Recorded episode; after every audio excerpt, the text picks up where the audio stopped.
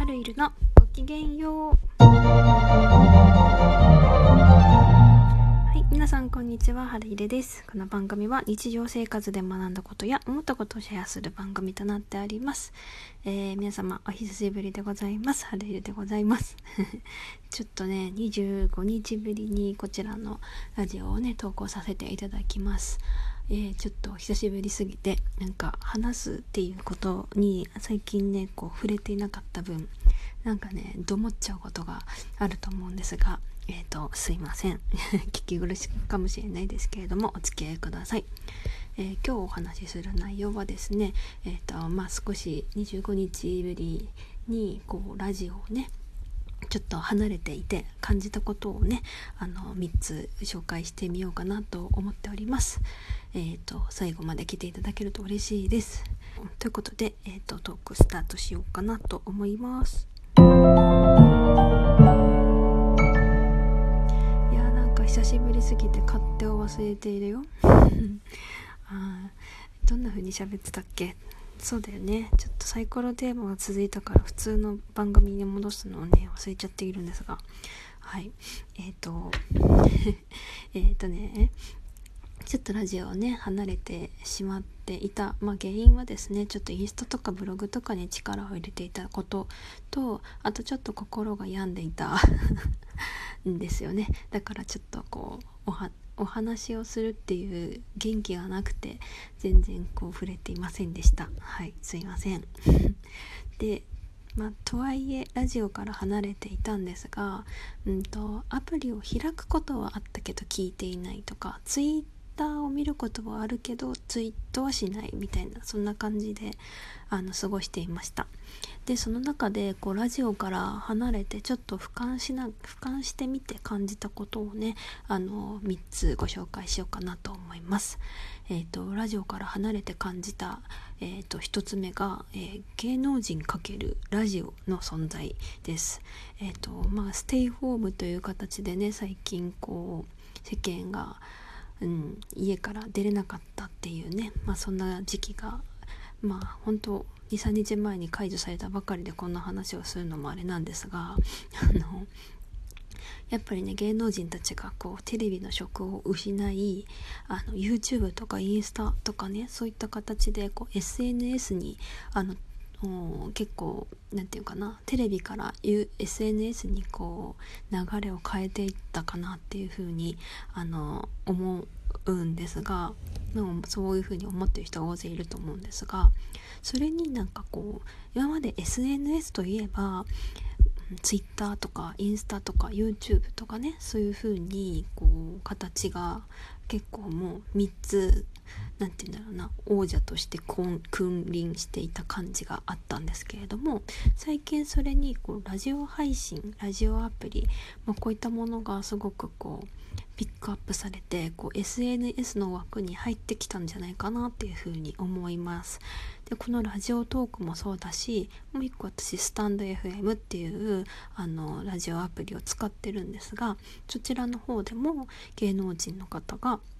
えラジオ配信音声配信をされているようにされるようになってきてなんかこうあれ？嘘って思いながら聞いてみるとやっぱりご本人だったりとかするのでこうねこう SNS っていうと写真だったりあの YouTube だったり動画だったり文字だったりっていう中にこう声だけで判断できる材料になるこのラジオ配信っていうのも SNS の SNS のこう中にあの入ってきたんだなと思ってだからねなんか音声配信っていうもの自体がこうもっともっと伸びるんだなっていう風にちょっとこう俯瞰しながら思っていました。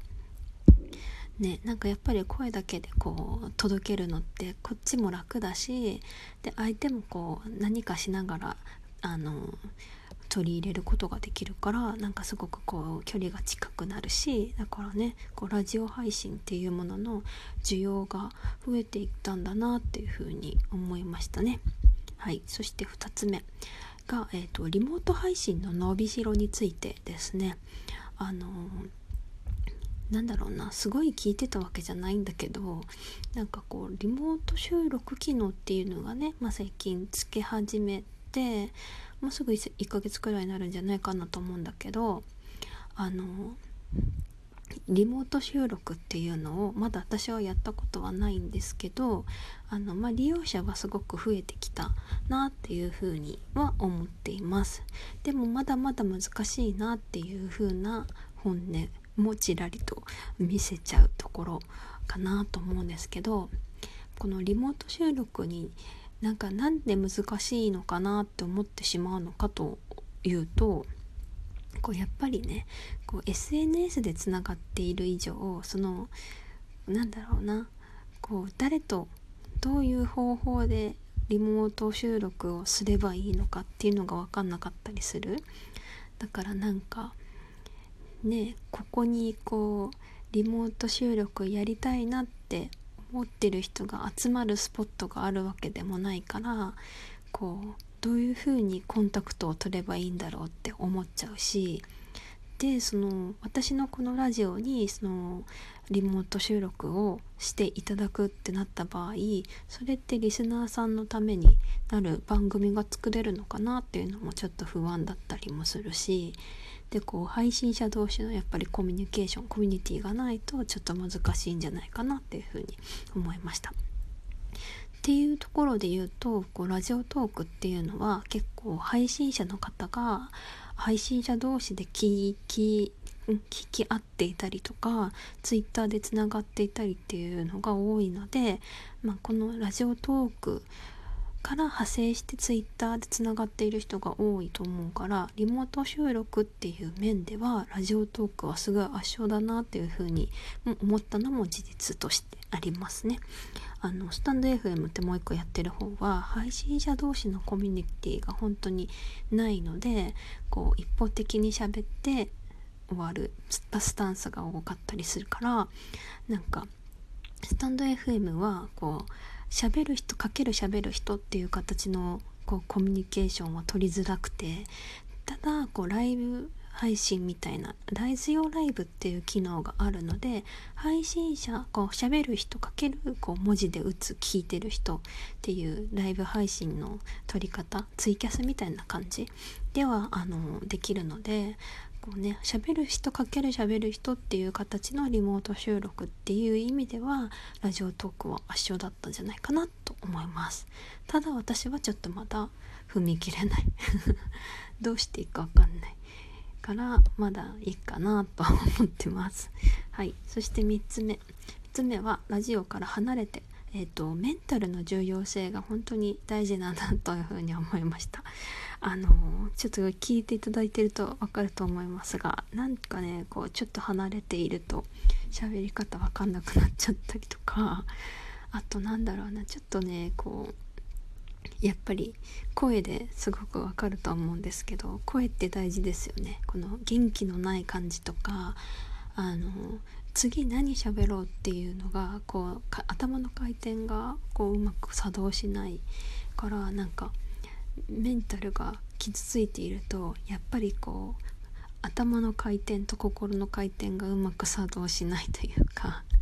だからねちょっとこう、うん、徐々にねメンタルも取り戻したいなと思いつつもちょっとこう、うん、お休みさせていただいておりました。なんか本当に元気ないね。大丈夫大丈夫じゃないけど。うん。まあねその復活はちょっとまだねお話はできないんですけどもうちょっと徐々にねこう復帰できたらいいなと思います。はい。ということで最後まで聞いてくださった皆様ありがとうございます。この番組ではこう皆様からのお悩みも募集しております。えっと概要欄にある URL よりえーと、サイコロの大トークまたは質問感想などもお待ちしております。じゃんじゃん送ってください。ということでまた次回の放送でお待ちしております。ごきげんよう。タレイルでした。